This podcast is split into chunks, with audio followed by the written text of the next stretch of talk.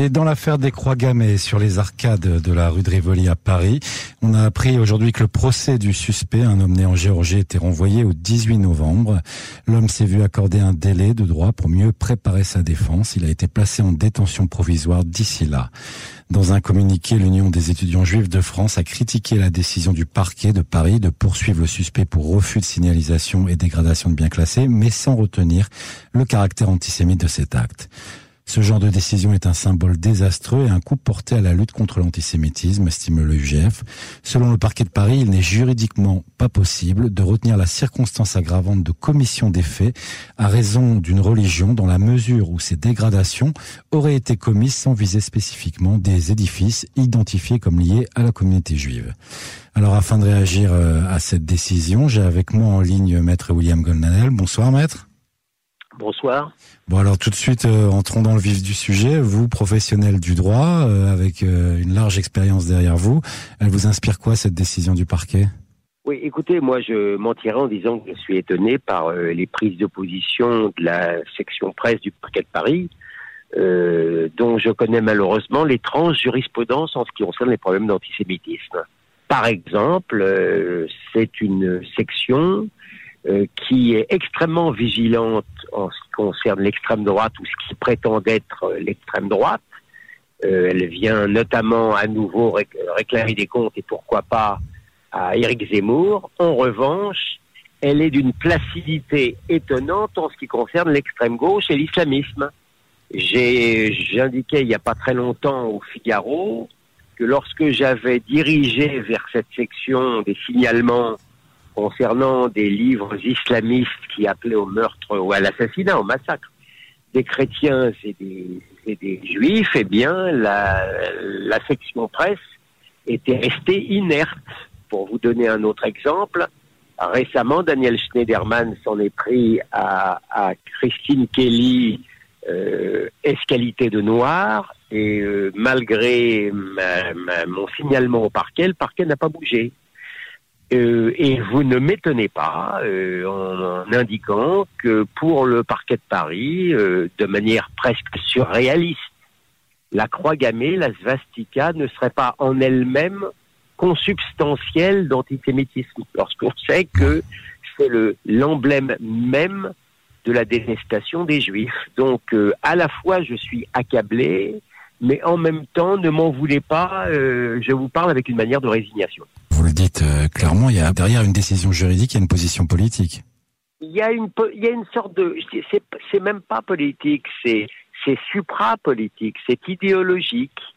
Il y a une sorte d'angle noir qui fait que, étrangement, euh, cette section presse n'est pas extrêmement euh, diligente lorsqu'il s'agit de ces problèmes. De la même manière, n'attendez pas de cette section presse qu'elle agisse euh, avec diligence lorsqu'on lui diligente auprès de d'elle les problèmes de boycott euh, de l'État juif et pourtant qui sont considérés comme illégaux de par l'arsenal judiciaire français. Elle restera l'arme au pied pour ne pas dire l'arme à gauche. Par contre, elle a été jusqu'au bout contre Georges Bensoussan quand, euh, quand celui-ci a eu le malheur de, d'incriminer l'antisémitisme islamique et euh, jusqu'au bout, elle a perdu évidemment tous ses recours pour pouvoir obtenir la tête de Ben Soussan. Et dans, sous un angle idéologique différent, mais qui vous explique peut-être euh, la clé de mon raisonnement, elle a tenté vainement également d'empêcher la condamnation du syndicat de la magistrature dans la, son affaire du mur des cons. Si euh, ça, ça n'est pas de l'idéologie, il faudra m'expliquer ce que c'est.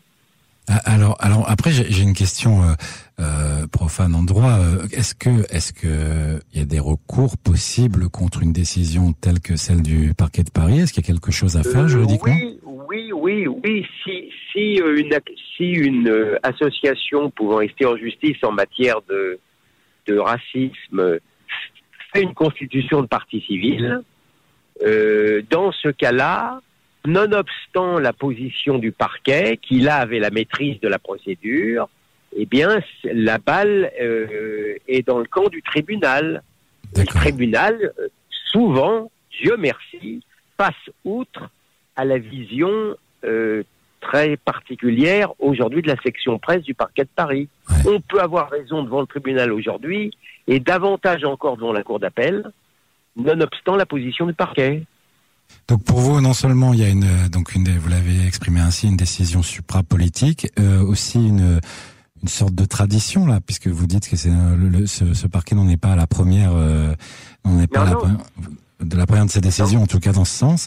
Euh, est-ce que est-ce qu'il faudrait considérer que tant qu'à faire, s'il y a des croix gamelles, elles doivent se faire autre part, ou alors euh... Écoutez. Euh moi, en ce qui me concerne, mais alors c'est ma propre jurisprudence, celle de d'avocats sans frontières que j'ai l'honneur de présider. Je j'ai trop à faire dans la matière pour me charger des tags. Ouais. Pour, pour vous dire le fond de ma pensée, j'ai bien voulu répondre euh, quand vous me faites l'honneur de me demander mon analyse juridique, mais cela étant, je crois qu'il ne faut pas euh, euh, faire un foin, pardon pour l'expression, des tags de se mettre à la merci du premier imbécile venu, d'en faire de la publicité.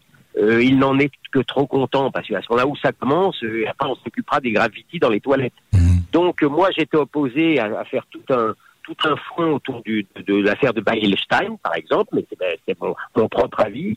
Donc non, je, en ce qui me concerne, ça n'a rien à voir avec signaler. L'UNJF par, peut parfaitement signaler euh, ce, cette affaire et je crois qu'elle pourrait être dans son rôle. Je n'en aurais pas donné de la publicité personnellement, mais euh, mais faire une constitution de partie civile avec tout ce que ça implique comme dépense, euh, notamment d'énergie, non. Euh, Avocats sans frontières ne s'en chargera pas. D'accord, j'ai compris. Et, pour vous, justement, vous, vous aviez commencé à le citer. C'est quoi les combats aujourd'hui prioritaires sur l'antisémitisme?